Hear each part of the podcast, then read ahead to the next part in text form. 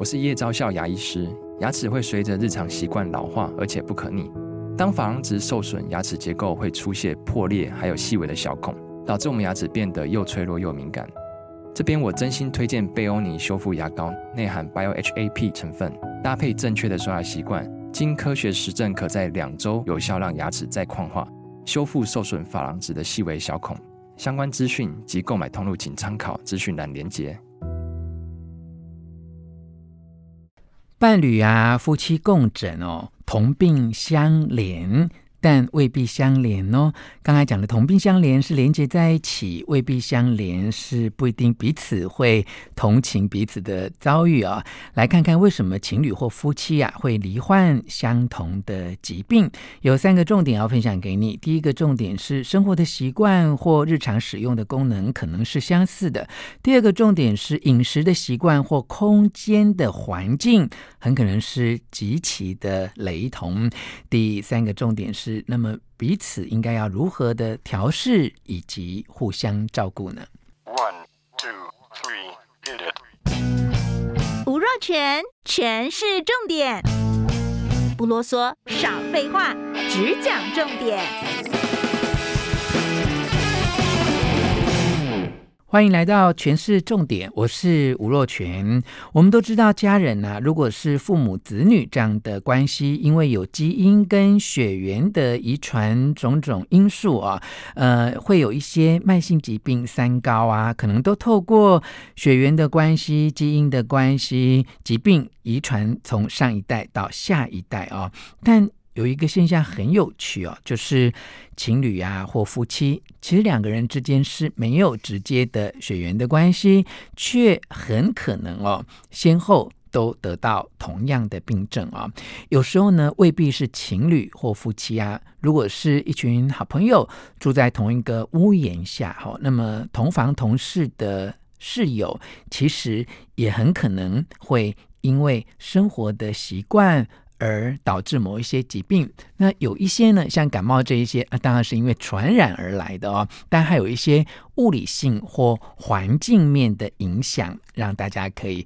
知道一下哈。好，有一对夫妻呢，他们的故事是这样开始啊，就是太太呢发现自己的肩膀哦变得又僵硬又痛啊，那么这样不舒服的感觉，很快就被医师诊断为。五十肩，好，那像这样的疾病，因为常常好发于四十多岁的妇女身上啊，很可能呢是因为反复的使用一些固定的肌肉，于是呢，他认为好像是因为呃在遛狗的时候哈，因为小狗有时候很难控制啊，他就呃会花很多力气去拉扯遛狗的绳索啊，他认为可能是这样导致的哦。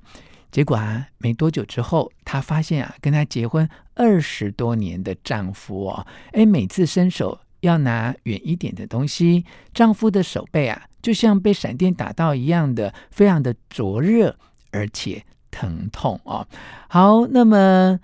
两个人呢，就会开始觉得说，哎，为什么呢？呃，手臂都会有这样的疼痛的问题啊。呃，后来呢，在太太的。呃，肩膀经过治疗之后哦，慢慢放松。那么先生的左手背呢，也出现了五十肩哦。那他就觉得先生没有去遛狗啊，因为都是太太在遛狗。那为什么啊？呃，丈夫也会出现这个五十肩的症状呢？于是呢，这位太太就上网去。Google 搜寻了一下哈，于是呢就找到了一些呃专家的研究哈。首先是来自伊利诺大学的研究啊，他说呢，在过去半个世纪里面，大家已经开始慢慢注意到这样的现象啊，也就是两个人生活在一起的时候，彼此的健康情况，甚至是寿命。都是有所关联的哦。另外有一个研究叫做寿命心理学啊，他说一起老化的伴侣啊，将会影响彼此的健康。那原因呢，包括共同的环境、共同的行为，还有对于老化的趋势，是不是有一些共同的理解啊？在这些研究里面就显示出，如果啊夫妻对于老化同样都抱持乐观的态度的话，那么这一对夫妻他们整体的健康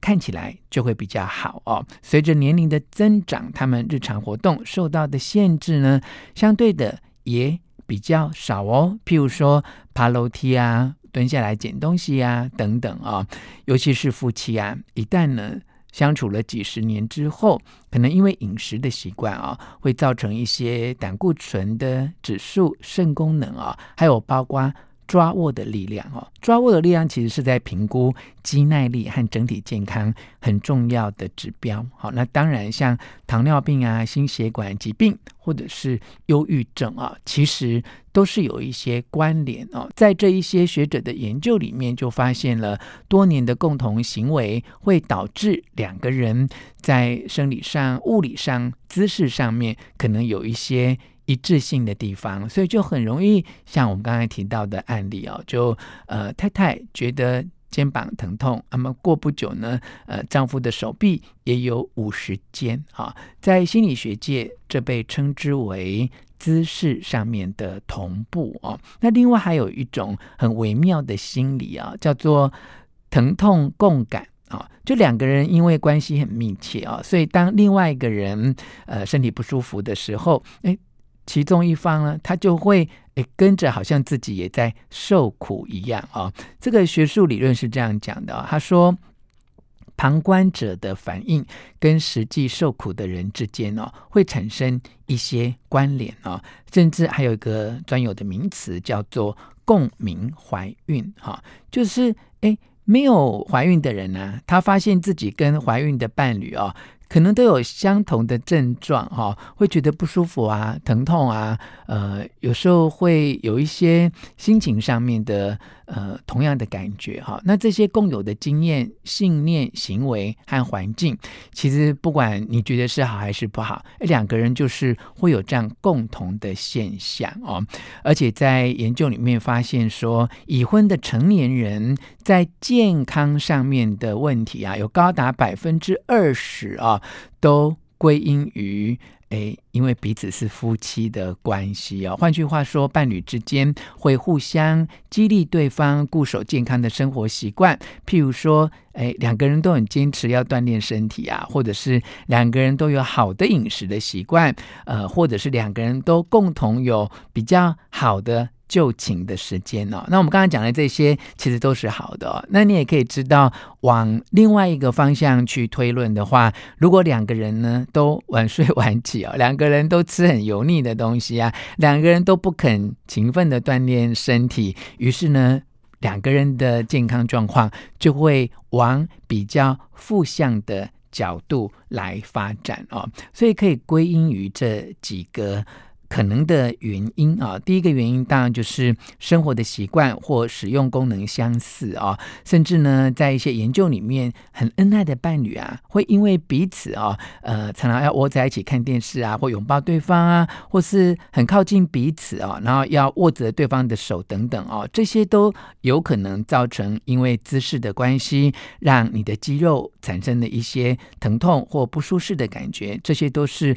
跟我们讲的第一个原因有关生。生活的习惯或使用功能相似，导致于伴侣或夫妻会有相同的疾病或症状啊。那第二个我们提到就是饮食的习惯，还有空间环境的关系哦。饮食的习惯大家都很。能够同理的知道哈，如果两个人都吃了很高油腻的东西，那么当然彼此胆固醇啊，或者是血糖上升的机会就是很大哦。那有一些过敏的原因，其实跟空间环境都有关系哦。譬如说比较潮湿啊、发霉的呃墙壁啊，或是一些像是枕头啊、被褥啊，如果没有经常的清理，都有一些尘螨哦。那这些呃过敏源，因为彼此都在同样的空间里面，所以呢，彼此都因为这些症状过敏而产生不舒服的疾病。其实它的原因当然就是几率是非常高啊。那么第三个重点是，那如果真的发生这样的状况哦，就彼此诶发现前后都有了同样的。问题哈，可能是心理上面的忧郁啊、不舒服啊，或者是肌肉的拉伤啊，或是有一些过敏的症状啊。万一哎彼此已经发现这样的状况的时候，又要怎么来调试哦？要怎么能够真正的互相的照顾呢？其实很重要，就是一种同理跟关心啊、哦。有一些夫妻平常就非常的了解对方，感情也很好，就会互相的。呃，支持对方啊，一起看病，一起就医，一起勉励对方，怎么样来改善这个状况哦？那当然，我们也看到一些，嗯、也许呃，情感各方面相处不是那么好的。伴侣或夫妻啊，就会互相的责怪，哈，都是因为你怎样怎样，才导致我怎样怎样哦。那我们讲的还是这种三十几岁、四五十岁的夫妻哦。各位可以知道，嗯、如果年纪越来越大哦，到了六七十岁，甚至是七八十岁或更老的时候，如果夫妻都同样的状况生病，那个状况就很两极啊、哦。就是感情不好的夫妻呢，也许已经老到没有那个力气去互相责怪哦，但是就看有没有子女或家人的照顾啊、哦，让各自养病啊，甚至就各自在不同的时间点。可能有可能就这样离开人间哦，但是也有那种感情非常好的夫妻，我不晓得你有没有这样的呃听闻的经验哦。有时候呃陪我母亲在公园啊，跟一些长辈聊天啊，也会听到这种听起来很感伤，但又带着一种温馨的真实故事哦。就是可能有一位八十几岁的老太太啊，生病过世之后，她的先生呢，哎，过不久。很可能就是半年或一年之内也跟着离开哦。那坊间呢就会流传他们之间恩爱的故事啊。那有时候真的是呃阿公哈就非常依赖这个阿嬷在生活上面的一些呃照顾。那一旦阿嬷走了之后，阿公呢，自己也觉得呃活得很没意思啊，或这个病痛产生很痛苦啊，或因为呃缺少了老太太的照顾哦，所以阿公的生活的自理能力，甚至呢活下去的勇气啊，慢慢就被消磨光了。所以你要知道，这种夫妻之间啊，或伴侣之间。呃，同床共枕哦，他们同病相怜哦，就是连在一起。这个病的原因是有连结的，但未必相连，就是彼此是不是真正的怜惜对方，其实就是在看看生病之前两个人的关系好不好哦。那当然有一些比较特殊的状况哦，也是我一些呃医界的朋友跟我说，他说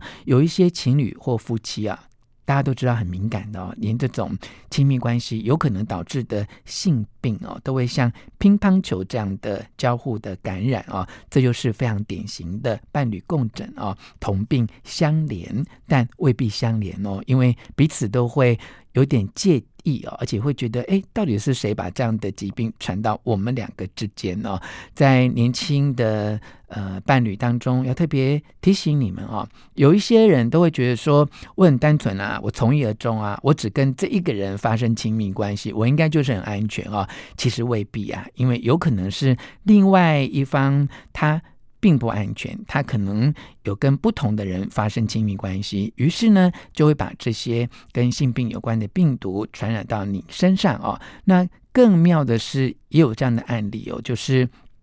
先生呢。在外面可能有一些不忠于婚姻的行为，结果把性病呢传染给太太哦，但先生却没事，太太却有事哦，因为先生可能抵抗力比较好哦，结果他把外面的病毒带回家里之后，哎，反而是太太得病，先生却没事哦，所以像这样的状况也很容易引起夫妻之间的猜疑哦，让彼此的感情因此而受到很大的伤害哦。但无论如何，所有的病痛啊，其实都是一种幸福的提醒。哦，让我们透过这个病痛，能够了解彼此的生活习惯、饮食习惯啊，呃，使用的功能习惯或空间是不是出了什么问题，需要去调整啊？那如果能够彼此的体谅、支持对方，透过呃医学的治疗，让彼此都能够恢复健康，回到一个正向的生活，因为。嗯，彼此鼓励要运动，那么早睡早起，吃健康的饮食，让相爱的两个人在健康的维持上面都能够彼此鼓励而做得更好。其实这也是一种非常值得期待的生活的模式啊。好，今天跟大家分享的内容呢，参考自读者文摘二零二三年五月号的内容。希望你喜欢今天的诠释重点，分享给你的亲戚朋友，并且给我们五颗星的评价。诠释重点，我们下次再见。